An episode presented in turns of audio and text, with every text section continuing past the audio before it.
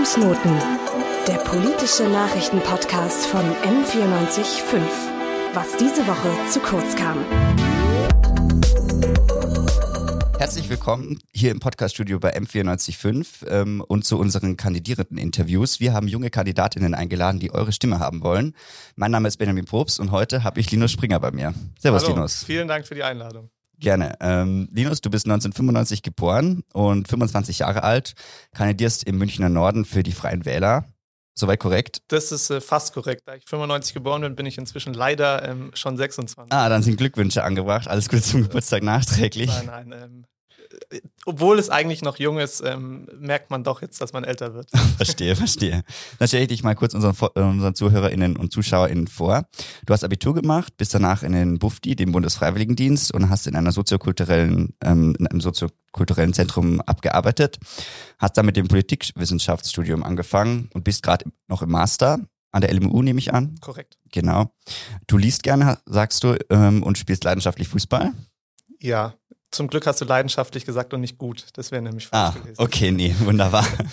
Und zurzeit arbeitest du im Bürgerbüro vom Kultusminister Michael Piazzolo als persönlicher Referent und bist auch noch Pressereferent bei den jungen Freien Wählern. Ist das richtig? Genau. Wunderbar. Ähm, fangen wir vielleicht auch mal ganz, ganz äh, mit dir an. Ähm, du bist jetzt in die Politik. Warum? Also gibt, kannst du dich an ein Ereignis, an eine Situation erinnern, die dich politisiert hat, interessiert gemacht hat, ähm, wo du einfach die Ahnung hattest, da muss ich jetzt mich mal ein bisschen ähm, einbringen? Nee, tatsächlich war es nicht der eine Moment. Das war mehr ein Prozess. Selbst das Politikwissenschaftsstudium war mehr ähm, schon so eine Art Zufall. Ähm, da hätte ich fast den Zug verpasst. Da muss man eine Eignungsprüfung machen. Dann dachte ich mir, ja, wenn man den Zug verpasst, dann studiere ich halt was anderes. Ist auch nicht so schlimm. Mhm. Also das war mehr so, ich denke, es kennen viele nach der Schule, ja, was mache ich denn jetzt eigentlich? Dann ja, Bufti, danach wieder, ja, was mache ich denn jetzt eigentlich? Und dann äh, war klar, Mathe unterbegabt, ähm, alle Naturwissenschaften unterbegabt, also was Sozialwissenschaftliches, dann eben Politikwissenschaft und im Studium hat sich das dann so entwickelt, mit, du machst die ganze Theorie, du äh, forschst auch in der Empirie, aber effektiv was damit verändern tust du natürlich erstmal nicht. Du lernst viel, aber du machst prinzipiell nichts aktiv. Und dann hat sich so entwickelt, ja, ich will mich einbringen. Dann habe ich eben einfach geschaut, was würde zu mir passen. Und so bin ich dann damals 2016 zu den freien, 2017 zu den freien Wählern gekommen. Und seitdem bin ich dabei. Also ich habe nicht diesen Knackpunkt, dass ich sage, heute demonstriere ich fürs Klima und ab dem bin ich politisiert, sondern es war mehr ein Prozess tatsächlich. Du hast ja auch ein ähm, Praktikum bei Michael Piazzolo gemacht, ähm, aber du warst davor schon bei den Freien Wählern, wenn ich das richtig verstanden habe. Genau, ich war davor schon bei den Freien Wählern Mitglied und bin dann eben, man muss bei Politikwissenschaft so ein verpflichtendes Praktikum machen und dann dachte ich mir, bevor ich mir jetzt was suche, wo ich was ganz andere Einblicke und schaue ich mir mal an, ob das tatsächlich was für mich ist, mhm. weil sind wir ehrlich, am Anfang wird man Mitglied und man versucht dann erstmal reinzukommen. Man ist nicht gleich der aktivste von allen, sondern man muss natürlich auch erstmal kennenlernen, wie funktioniert eine Partei, wie funktioniert eine Mitgliederstruktur. Ähm, und es war dann eine gute Möglichkeit, eben mal den, auch den Herrn Piazzolo kennenzulernen. Und offensichtlich war es nicht so schlecht, als dass ich nicht da geblieben bin. Wunderbar, genau. Ähm, warum denn die Freien Wähler? Also Kernthema von den Freien Wählern ist ja auch Lokales, ähm, die Nähe zu den Bürgern. Ähm, hat dich das auch angesprochen oder was war es dann, dass du dann zu den Freien Wählern hingegangen bist? Ja, also vor allen Dingen dieses, äh, diese klingt ein bisschen doof manchmal, der Slogan nah am Menschen. Ähm, aber dieses einfach lokal vor Ort sein, sich die Probleme anschauen und dann versuchen zu helfen. Also nicht die große Top-Down-Lösung, sondern einfach vor Ort sich mit den Menschen unterhalten und dann eben die Probleme angehen. Das ist so die Leitlinie und das hat mir auch imponiert, weil äh, ohne jetzt hier gleich zu viel Wahlwerbung machen zu wollen, bei den, ähm, ich mag den Begriff eigentlich nicht, aber etablierten Parteien ähm, hat mir hat mich immer irgendwas gestört. Mhm. Ähm, und dadurch war für mich klar, ich suche mir eine äh, vielleicht komischerweise kleinere Partei raus.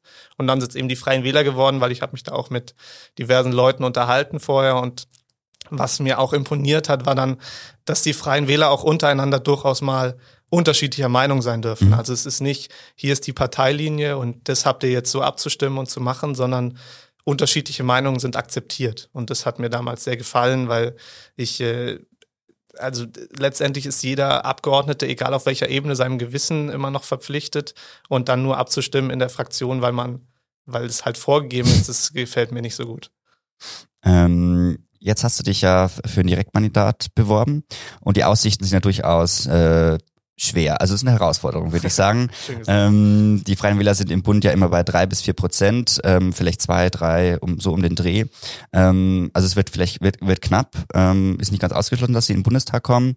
Ähm, das Direktmandat ist natürlich auch schwer zu holen. Ähm, wieso willst du denn jetzt selber antreten, wenn die, wenn die äh, Hürden so hoch sind? Naja, also selber antreten tut man ja erstmal eigentlich aus dem Grundbedürfnis heraus, was verändern zu wollen. Ich trete ja nicht mhm. an und sage, ähm, ja, gucke ich mal, was, was da auf mich zukommt, ähm, sondern es ist schon auch ein gewisses Erfahrungen sammeln. Ähm, und auch wenn ich ehrlicherweise sagen muss, das Direktmandat ist äh, also nicht realistisch. Ähm, und auch über die Liste ist es prinzipiell nicht realistisch, vor allen Dingen bei den von dir genannten Prozentzahlen mhm. überhaupt nicht, ähm, wenn denn der Einzug überhaupt klappt. Ähm, aber das ist tatsächlich so, ich will mich ich will mich damit auseinandersetzen. Ich will auch dadurch, dass man erst, wenn man antritt, wird man auch zu solchen Interviews zum Beispiel eingeladen oder auf mhm. Podiumsdiskussionen. Das wird man natürlich nicht, wenn man nirgendwo antritt. Und auch da kann man dann erst Leute von sich überzeugen. Das heißt, erst wenn ich auf einer Podiumsdiskussion bin mit der SPD, der FDP, der CSU und den Grünen, erst dann können die Leute auch die Freien Wähler wahrnehmen. Wenn ich dann nicht auftauche, weil ich vielleicht nicht antrete, dann hilft es unterm Strich niemanden, weil ich ja der Meinung bin, ich habe richtige Ideen, sonst würde ich das Ganze ja nicht machen. Deswegen ähm, ist es, obwohl das ziemlich aussichtslos ist, vielleicht ähm, ja ein Prozess, der muss sich entwickeln. Die Freien Wähler waren bei der letzten Bundestagwahl noch bei 1,5 Prozent, jetzt sind es immerhin drei oder vier. Vielleicht dann ähm, bei der nächsten Wahl, wenn es noch nicht klappen sollte dieses Mal. Kommen wir doch gleich zu deinen Ideen und Vorhaben. Ja. Ähm, vielleicht zum Klimaschutz. Die Freien Wähler sind ja, wie du gesagt hast, auch ähm, auch immer sehr äh, beim Lokalen und ähm, bei dem machen sich da gerne die Hände schmutzig sozusagen. Ähm, und dein persönliches Anliegen ist auch ein ÖPNV. Ja. Ähm, günstig, ähm, zeitnah. Ähm, wieso ist das denn gerade in München wichtig? Wir haben ein gutes, äh, recht gutes ähm, ÖPNV-System. Wieso muss, möchtest du dann noch, ähm, und es wird ja auch viel getan, wieso ist es dir trotzdem wichtig, was, wo siehst du die Verbesserungsvorschläge? Okay, also äh, erstmal musst du natürlich eigentlich Recht gut definieren, weil Recht ist ja doch sehr, ähm, ja, egal. ähm, nein, also natürlich hat München eigentlich ein gutes ÖPNV-Netz, aber dafür, dass München so viel Geld darin, da rein investiert, ist es nicht gut genug, meiner mhm. Meinung nach. Also wenn man sich anschaut, jetzt wird überlegt, können die U-Bahnen auch nachts fahren? Ist man unterschiedlicher Meinung, weil die U-Bahn muss ja auch gewartet werden, die Gleise etc. Ist es dann nicht, fällen da nicht noch mehr aus? Ähm, insgesamt bin ich der Meinung, werden da die falschen Anreize gesetzt. Das heißt, äh, München hat ein sehr zentriertes System. Das heißt, wenn du von Feldmoching ähm, meinetwegen nach Garching willst und aber nicht die Busquerverbindungen nutzt, die in der Regel recht selten fahren, meiner Meinung nach, mhm. vor allen Dingen nachts, musst du erstmal in die Stadt fahren und dann fährst du wieder raus, obwohl es prinzipiell besser wäre, da einen Ring zu haben. Das heißt, ich bin eigentlich dafür, dass die S-Bahn und auch die U-Bahn Ringe um München fahren, damit diese Querverbindungen besser erschlossen sind. Und dann wird auch die Stammstrecke entlastet und dann wäre eigentlich auch die zweite Stammstrecke auf lange Sicht meiner Meinung nach obsolet, aber die ist nun mal schon im Bau, deswegen kommt sie jetzt halt. Aber ähm, genau, mir ist einfach dran gelegen, dass man effektiver von Ort zu Ort kommt. Und das um jede Uhrzeit natürlich, also auch nachts. Gerade, ich nehme jetzt einfach mal an, in unserem Alter ist man nachts auch doch hin und wieder mal noch unterwegs. Und ähm, wer kennt's nicht, dann verpasst man seine letzte U-Bahn und dann fängt das Gesuche an. Wo fährt der Nachtbus? Mhm. Wo muss ich umsteigen? Wenn der Verspätung hat, wartet der andere Nachtbus, weil sonst stehst du da wieder eine Stunde. Ähm, wenn du von sogar außerhalb kommst dann und die letzte S-Bahn ist weg, bist du gleich verratzt. Also dann musst du halt ein Taxi nehmen oder du hast einen Freund, wo du schlafen kannst oder eine Freundin. Deswegen ähm, gibt es da aus meiner Sicht schon noch viel zu tun, obwohl da natürlich München, man kommt schon überall hin. Ich will das nicht kleinreden. Aber wenn es keinen Verbesserungsbedarf gäbe, würde auch niemand sich beschweren. Aber wenn man sich mal eine S-Bahn-Haltestelle stellt, da beschweren sich reihenweise Leute. ÖP, ÖPNV ist ja auch äh, eigentlich eine kommunale oder regionale genau. Angelegenheit. Wie kann man denn, ähm, wie wirst du denn jetzt, in, warum gehst du nach Berlin und machst das da, wäre da der Stadtrat nicht besser? Ähm, prinzipiell hast du recht, was die U-Bahn angeht, aber die Bahn gehört ja zum Bund. Das heißt, die S-Bahn ist ja, also wenn man sich an so einen Automaten stellt, von der S-Bahn steht ja auch schön groß drauf, Deutsche Bahn. Ähm, das heißt, da ist der Bund für zuständig und auch der Bund vergibt diverse ähm, Beteiligungen. Also die Stadt kann sich das nicht allein leisten, die zweite Stammstrecke zu bauen. Ähm, das ist viel zu teuer. Das heißt, der Bund kann schon darüber steuern, über Fördergelder, insgesamt über die Bahn. Auch für München spielt es ja auch eine Rolle, das große Einzugsgebiet, mhm. ähm, wie die Verkehrspolitik sich hier entwickelt. Natürlich kann man im Bund nicht mitbestimmen, ob der Bus 53 eine Haltestelle mehr kriegt oder nicht, aber das ist jetzt auch nicht exakt das Entscheidende für mich. Ähm, kommen wir dann vielleicht doch auch mal zu den großen Themen. Ähm, Klimawandel. Ähm, das Bundesverfassungsgericht hat ja jüngst ein Urteil gefällt und die Bundesregierung auch zu mehr Anstrengungen aufgefordert. Und dann wurden die äh, Ziele verschärft auf 2045. Ähm, die im, im Programm der Freien Wähler steht ja noch 2050 als klimaneutraler Zielpunkt da. Ähm, wieso seid ihr da nicht schneller? Also eigentlich gebietet ja das Bundesverfassungsgericht sogar ähm, da, da mehr, mehr, mehr voranschreiten. Das äh, liegt tatsächlich, also unabhängig von dem Ziel selbst, liegt es daran, dass man ein Wahlprogramm irgendwann verabschieden muss mit den Mitgliedern und das Bundesverfassungsgericht äh, Urteil kam einfach später. Das heißt, man revidiert es auch nicht, weil sonst sind jetzt dann, äh, es gibt ja auch diverse andere Entscheidungen, Nord Stream 2 ist fertig etc. Man muss sich dazu ja im Vorhinein leider äußern. Und wenn man dann im Nachhinein neue Programme druckt, ähm, sind da zwei Programme im, Umf Umlauf und niemand weiß genau, was man eigentlich möchte. Deswegen steht es da so noch drin. Prinzipiell ist den Freien Wählern daran gelegen, dass man natürlich so schnell wie möglich klimaneutral lebt in Deutschland. Ähm, ja. Da hätte ich gleich eine Frage, zum Beispiel das Tempolimit. Ja. Das lehnt ihr auch ab. Das ist korrekt. Genau, ähm, rigoros. Ähm, es wäre ja aber eine sehr leichte Maßnahme, ähm, auch lokal durchaus äh, oder am, nah am Menschen, was euch ja sehr wichtig ist. Warum kein Tempolimit? Warum kein Tempolimit? Also prinzipiell erstmal, mir ist es relativ egal, das mhm. Thema, weil ich wohne in München, ich habe kein Auto, also keine Erfahrung damit. Ähm, insgesamt ist es so, dass wir nicht einsehen, warum gerade diese Einschränkung jetzt vorgenommen werden soll, wenn man sich anschaut. Ähm, es gibt viele Pendler, die sind aufs Auto angewiesen. Und auch wenn man natürlich sagt, man steht auf der Autobahn immer im Stau, ist es ja nicht so. Mhm. Ähm, das heißt, die sind darauf angewiesen, dass sie schnell von Ort zu Ort kommen, weil die Bahn das teilweise nicht leisten kann, gerade im ländlichen Raum. Und gerade für diese Menschen ist es dann vielleicht auch wichtig, vielleicht doch 20, 30 Minuten früher daheim zu sein, was diese 30 kmh oder wie auch immer, die man da jetzt beschränken will, ähm, dann auch sein können. Und äh, gerade deswegen sehen wir darin keinen so großen Nutzen fürs Klima, als dass die bürgerliche Freiheit da eingeschränkt werden sollte. Da gibt's äh, bessere Maßnahmen, finden wir. Mhm. Ein anderes großes Thema, was die Gesellschaft ja bewegt zurzeit, ist Corona. Immer noch am Laufen, ähm, allgegenwärtig. Ja. Ähm, es ist ja auch einiges vielleicht nicht ganz so gut gelaufen, könnte man sagen. Ähm, schauen wir uns nur die ähm, die Luftfilter in den Schulen an oder ähnliches. Ähm, und wir haben mal bei den Münchner Leuten, ähm, in, bei den Jugendlichen oder jungen Menschen wohl eher in München nachgefragt, was die so beschäftigt. Ich habe da ein kurzes Video für dich. Sehr gerne. Mich würde interessieren, warum man denn jetzt gerade in Anbetracht der Impfstoffkampagne oder der aktuellen Corona-Lage warum sich da viele Politiker so gescheut haben, wirklich auch unangenehme Wahrheiten ans Licht zu bringen. Zum Beispiel, dass man eben nicht weiß, was es mit dem aktuellen Impfstoff auf sich hat, sondern dass man stattdessen jeden Tag auch variierende Wahrheiten oder Hiobsbotschaften ausgesprochen hat, die man dann eine Woche später revidiert hat. Das hat meiner Ansicht nach äh, das Vertrauen der Bevölkerung schon stark erschüttert.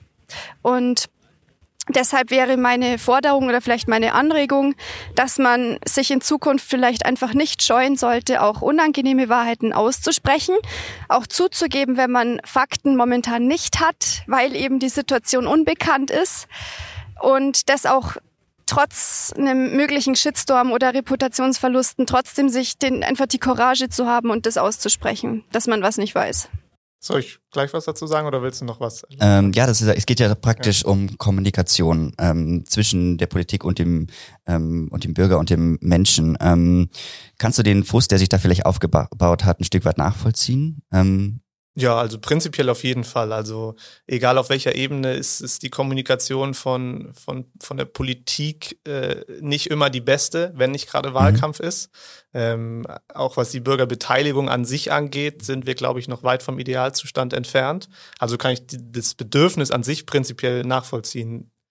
Jetzt auf Corona bezogen ist es natürlich schwierig, wie sie richtig gesagt hat, ist natürlich viel Ungewissheit dabei gewesen, gerade am Anfang mhm. und auch jetzt immer noch. Ähm, da versucht man natürlich nicht den Leuten auch zu viel Angst zu machen. Also ähm, das klingt jetzt vielleicht doof. Man hat ja aber auch gesagt, man kann noch nicht exakt alles sagen, aber man denkt es jetzt so um auf, also jetzt pauschal einfach mal nicht auf mhm. irgendeine Maßnahme einzugehen. Das heißt, ähm, da jetzt zu sagen, ja, wir haben jetzt alle keine Ahnung, was jetzt hier passiert und wir machen einfach mal, schafft halt kein Vertrauen und führt letztendlich auch dazu, dass die Maßnahmen, die man dann unter dieser Prämisse trifft, ja auch überhaupt nicht eingehalten werden. Also warum sollte ich daheim bleiben, wenn jemand sagt, ich habe keine Ahnung, aber bleib mal daheim. Also da bleibt auch niemand dann daheim. Und da vertraut einem auch niemand mehr und dann verliert man aus meiner Sicht langfristig gesehen die Kontrolle, gerade in so einer Krise. Und ähm, das kann nicht das Ziel sein. Deswegen muss man da manchmal vielleicht auch aktiv und äh, bis, also was sagen und dann im Nachhinein vielleicht auch, sag ich, einen Fehler eingestehen, dass man sagt, das war falsch. Aber ja, Jens Spahn hat es, leider muss ich ihn jetzt hier sogar mal loben, ja auch schön gesagt, wir werden uns Fehler verzeihen müssen. Mhm. Das ist, denke ich, tatsächlich der richtige Ansatz, dass man lieber mal, dass man lieber sagt, was man denkt und das auch so rüberbringt und nicht sagt, ich habe überhaupt keine Ahnung, mhm dafür ähm, schafft man vielleicht dann äh, Vertrauen, das man braucht in der Krise einfach. Stichwort, man sagt, was man denkt. Euer Vorsitzender Hubert Aiwanger ähm, lässt sich oder hat hat öffentlich gemacht, dass er sich nicht impfen ähm, lassen möchte oder bis jetzt noch nicht geimpft hat. Ähm, da gab es auch viel Stress in der, in der Bundesregierung. Stichwort Ehrlichkeit. Ähm, die Partei hat sich ja auch da ein Stück weit ähm, ja gerieben aneinander. Ähm, da gab es äh, konträre Meinungen. Wie stehst du denn zu dem Thema? Ähm, impfen gut, ja, nein? Ja, auf jeden Fall. Ich bin selber geimpft, deswegen äh, meiner Meinung nach sollte sich jeder, der die Möglichkeit besitzt, sich impfen lassen. Ähm, ein Kommentar noch dazu, äh, Hubert Aiwanger lässt sich nicht impfen, aber er hat es nicht selber öffentlich gemacht. Mhm. Das heißt, es war Markus Söder, der in einem rechtlichen Graubereich seine medizinischen Daten verraten hat von Hubert Aiwanger und daraufhin wurde Hubert Aiwanger logischerweise gefragt, ist er geimpft? Und dann hat er natürlich nicht gelogen und gesagt, ja, bin ich, sondern hat die Wahrheit gesagt und gesagt, nein. Und daraufhin ist diese Diskussion erst entbrannt. Aber ähm, mehrheitlich, äh, mit großer Mehrheit stehen die Freien Wähler zu der Impfung, ohne Frage. Okay. Ähm, du bist ja selber Student. Ähm, studieren ist dein Lebensinhalt. Wie hast du denn persönlich, ähm, also oder äh, hoffe ich zumindest ein Stück weit, ähm, ähm, wie hast du denn das Online-Semester persönlich erlebt oder die mehreren Online-Semester, die jetzt ja waren? Ähm, also mir prinzipiell, das kommt natürlich jetzt auf jeden Studenten selber an. Ich äh, gebe zu, ich bin jemand, der hat äh, nicht alle Lehrveranstaltungen regelmäßig besucht, um das mal so zu formulieren. Okay. Ähm, von daher hat mir das äh, diese Online-Beschulung, nenne ich sie mal, weil es ja doch mehr eine Beschulung war als als tatsächliches Studieren, ähm, gar nicht so viel ausgemacht, weil ich dadurch tatsächlich mehr Veranstaltungen besuchen konnte als so, wenn man sagt, morgens um acht, vielleicht drehe ich mich nochmal um, wenn ich am Vortag was getrunken habe, konnte man jetzt halt beiwohnen. Aber insgesamt ist es natürlich gerade, äh, das kann ich jetzt natürlich schwer einschätzen, aber gerade für Erstsemester, die versuchen, Kontakte zu knüpfen und jetzt seit, äh, seit anderthalb Jahren daheim mhm. sitzen, so überspitzt formuliert, enorm schwer. Also da muss man dringend schauen, dass sie trotzdem Anschluss finden an, an das studentische Leben, das sie einfach nicht haben konnten. Ich denke, das kann man äh, zum Glück noch nachholen, weil das Studium eben länger geht. Aber ähm, definitiv ist es eine schwere Zeit auch für Studenten gewesen. Wenngleich ich mich da durchaus privilegiert einschätze, zu sagen, ich hatte immer stabiles Internet, was ja auch nicht jeder hat. Mhm. Ich äh, konnte daheim alle Vorlesungen etc. besuchen, weil es eben möglich war von den Räumlichkeiten. Das heißt, da bin ich schon privilegiert gewesen, aber insgesamt kann ich mir durchaus vorstellen, dass da der ein oder andere Student gelitten hat in der Zeit. Das heißt, du bist auch für, ein, für eine Rückkehr zum Präsenzunterricht. Genau, also soweit ich informiert bin, also bei meinem Studium ist es auch so tatsächlich. Ähm, ich weiß nicht, ob das jetzt flächendeckend für alle Studiengänge gilt, aber die Unis dürfen ja zurück in den Präsenzunterricht mit den 3G-Regeln. Aber ich nehme jetzt einfach mal an, das sollte für die meisten Studenten kein Problem sein. Mhm. Ähm, kritisiert wurden diese Regelungen ja, weil sie den Universitäten teilweise sehr viel Freiraum lassen. Also teilweise entscheiden ja Professoren sogar, ähm, ob die Veranstaltung jetzt in Präsenz stattfindet oder nicht. Und das ist natürlich Wahnsinn, wenn jemand nach München zieht und dann im Endeffekt nur eine, eine ähm, ja, Vorlesung zu besuchen. Ähm, wären da vielleicht klarer Regeln besser gewesen und vielleicht auch schon früher? Also früher definitiv. Klare Regeln ist immer so eine Sache. Wir gestehen den Hochschulen und Universitäten natürlich sehr viel Freiraum zu insgesamt. Ähm, und der bleibt natürlich auch erhalten, wenn man solche Regeln äh, einbringt. Das heißt, ähm, man will einfach niemanden verpflichten, ähm, in dieser Phase vor Ort und, und ich nenne es mal unterrichten zu müssen, dozieren zu müssen.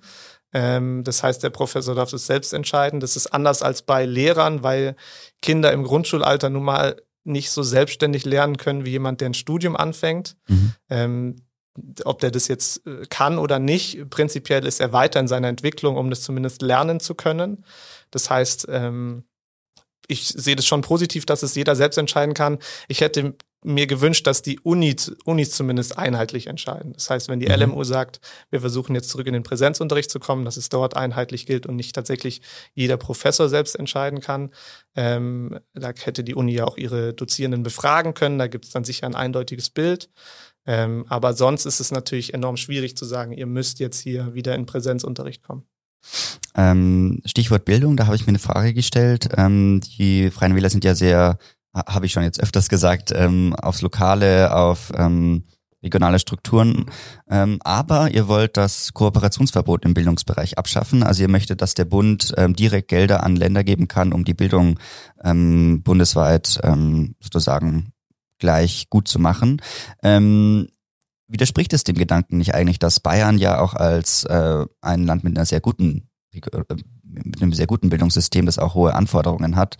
Ähm, warum muss da jetzt der Bund auf einmal mit, mit reinsprechen können? Also es ist äh, ein zweischneidiges Schwert, sage ich mal. Ähm, zum einen ist es ja die Bundestagswahl, das heißt, die Freien Wähler treten ja in Gesamtdeutschland an. Ähm, Bayern hat da vielleicht eine andere Sicht. Ähm, die die bayerische, bayerischen Freien Wähler würden sicher gerne die Autonomie in der Bildung behalten, eben wegen mhm. dem von dir angesprochenen guten Ruf des Abiturs. Ähm, Allerdings bekommen wir eben auch mit, dass ähm, sich auch bayerische Schüler beschweren. Die sagen, sie haben ein super Abitur, aber eben halt eine 1,0 und keine 0,75, ähm, die in anderen Bundesländern eben leichter zu erreichen ist. So fies, wie das klingt. Und die dann eben aber beim Studienplatz trotzdem bevorzugt werden. Das heißt, ähm, es geht zum einen darum, die anderen Bundesländer natürlich auch anzugleichen an das bayerische Bildungsniveau, ohne deren Bildungs, äh, unterschiedliche Bildungssysteme schwach reden zu wollen, aber es, äh, Bayern hat nun mal einen sehr guten Bildungssektor. Ähm, und deswegen ist es so diese, dieser Ausgleich, dass der Bund dafür sorgen soll, dass überall gleiche Bedingungen herrschen.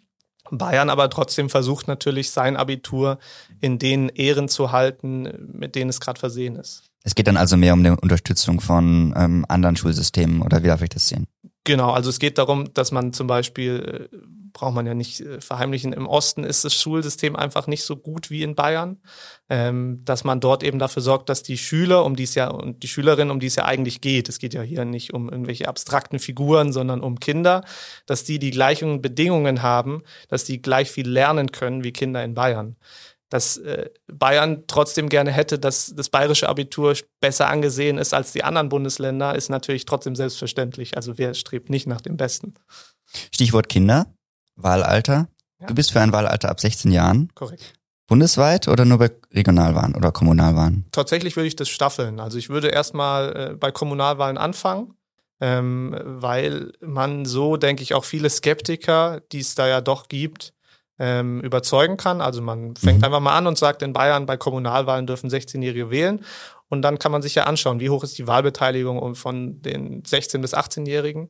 Ähm, was haben die auch gewählt? Das ist ja oft die Angst einiger Parteien, dass da ähm, andere Wahlergebnisse rauskommen. Es gab jetzt auch die schöne U18-Wahl. Mhm. Ähm, aber meiner Meinung nach ist es, ist es Nonsens, weil es nur eine Verschiebung der Probleme um zwei Jahre, die die Parteien mit sich selbst haben. Das heißt, sobald die 18 sind, hat sich meiner Meinung nach nicht so radikal viel verändert, dass sie dann sagen, ach, jetzt wähle ich aber, ähm, also wenn ich sagen darf, CSU oder CDU, mhm. weil jetzt bin ich zwei Jahre älter und jetzt ist es super. Deswegen ist es nur eine Verschiebung des Problems und 16-Jährige sind in meinen Augen ähm, vollkommen fähig, wählen zu gehen. Okay, dann haben wir ein kurzes Format äh, vorbereitet, nämlich die Blitzfragen. Oh Du hast jetzt eine Minute Zeit, genau, oje, oje, ähm, und möglichst viele Antworten zu, beant äh, äh, Fragen zu beantworten, nicht Antworten natürlich. Mhm. Ähm, Genau, es sind Sätze, die du vervollständigen kannst ähm, Okay. und je nach, wir schauen mal, wie viel du schaffst. Kurz hatte ich schon Angst, du machst jetzt Wissensfragen und Ah, wird ja. getestet, aber okay. Bei der ersten Plenarsitzung im Bundestag werde ich. Ähm, Erstmal nur zuhören tatsächlich. Meine erste Rede im Bundestag geht um. Wahlalter 16. Wohnen werde ich in Berlin ganz sicher in. Puh, ganz schwierig, weiß ich noch nicht. Habe ich mir keine Gedanken gemacht. Der Wahlkampf dieses Jahr ist. Schwierig. Meine Partei wird sich bei, die, wird bei dieser Erfolgre Wahl erfolgreich sein, weil Weil wir nah am Menschen sind und ähm, einfach tun, was die Bürger vor Ort brauchen. bei einer Wahlniederlage werde ich. Weiter studieren und äh, weiter meinen Weg gehen auf jeden Fall. Meine erste Abgeordneten-Diät brauche ich für. Also erstmal brauche ich die für den Lebensunterhalt in Berlin, denke ich. Ähm, ja, Als Erinnerung an München nehme ich mit. Auf jeden Fall äh, Oktoberfest, ähm, Weißwurst etc. Als Erinnerung an München nehme ich mit. Ähm, Nochmal. Ach so, sorry, tut mir leid, Gott. Ähm, meine So Sitznachbarn. Ah, oh, tut mir leid, dann habe ich, dann muss ich dir natürlich eine Frage noch stellen. Äh, und die stellen wir tatsächlich allen KandidatInnen. M495 finde ich. Gut, kenne ich, habe ich dir vorher im Vertrauen schon erzählt. Genau. Ähm, ja, Wunderbar, wunderbar. Ähm, welche Frage fandest du am schwierigsten zu beantworten? tatsächlich die nach dem Wohnort in Berlin, weil, also wir haben ja schon drüber geredet, ich mache mir da keine Illusionen. Deswegen, warum sollte ich jetzt drüber nachdenken, wo ich dort wohnen, beziehungsweise wie ich dort wohnen werde? Ähm, habe ich absolut keine Antwort gehabt. Ich äh, habe noch nie in Berlin gewohnt. Ich habe keine Ahnung, wie ähm, äh, und auch wo. Also ich war zwar schon in Berlin, aber wo ich dort gerne wohnen würde und wie, kann ich nicht, kann ich nicht beantworten. Das fällt vielleicht jemandem leichter, der dort schon wohnt. Mhm. Aber ähm, nee, keine Antwort darauf. Auch mit meiner ersten Diät, also keine Gedanken dazu verschwendet. Warum auch? Also Ja gut, ähm, aber du wusstest, äh, was dein erstes Thema bei deiner ersten Rede ist. Und es ist tatsächlich 16 Jahre. Ähm, warum ist es genau das Thema dir so wichtig? Weil ich immer wieder mitbekomme, gerade die Gegenseite, also wie vehement dagegen gestritten wird, Jugendlichen ab 16 das Wahlrecht zu geben und ich die Begründungen nie ganz verstehen kann, beziehungsweise konnte. Man beschwert sich darüber, vielleicht vor Fridays for Future, man beschwert sich generell darüber, die Jugend wäre nicht politisiert genug, etc., sagt dann aber die Entscheidungen, die vor allen Dingen ja eure Zukunft betreffen und so blöd es klingt, nicht jemand, der jetzt 85 ist, möge er noch so lange leben, ähm, da dürft ihr aber dann nicht mitbestimmen. Also macht für mich überhaupt keinen Sinn. Und auch, also ich sehe nicht ein, warum jemand mit 17 Jahren eine weniger fundierte Wahlentscheidung treffen da kann, als jemand mit 50 Jahren, der sich nicht mit dem Thema beschäftigt. Also so leid es mir tut. Ähm, Das ist doch ein schönes Schlusswort, würde ich sagen. Dann danke, dass du uns die Anliegen mitgebracht hast. Schön, dass du da warst. vielen Dank für die Einladung und danke für das nette Interview. Ich bedanke mich natürlich auch bei den Menschen hinter der Kamera. Die Sendeleitung hatten Dulge Ogur und Johanna Felber und die Technik hat André Wengenroth und Markus Lennart gemacht. Fußnoten. Der politische Nachrichtenpodcast von M945. Was diese Woche zu kurz kam.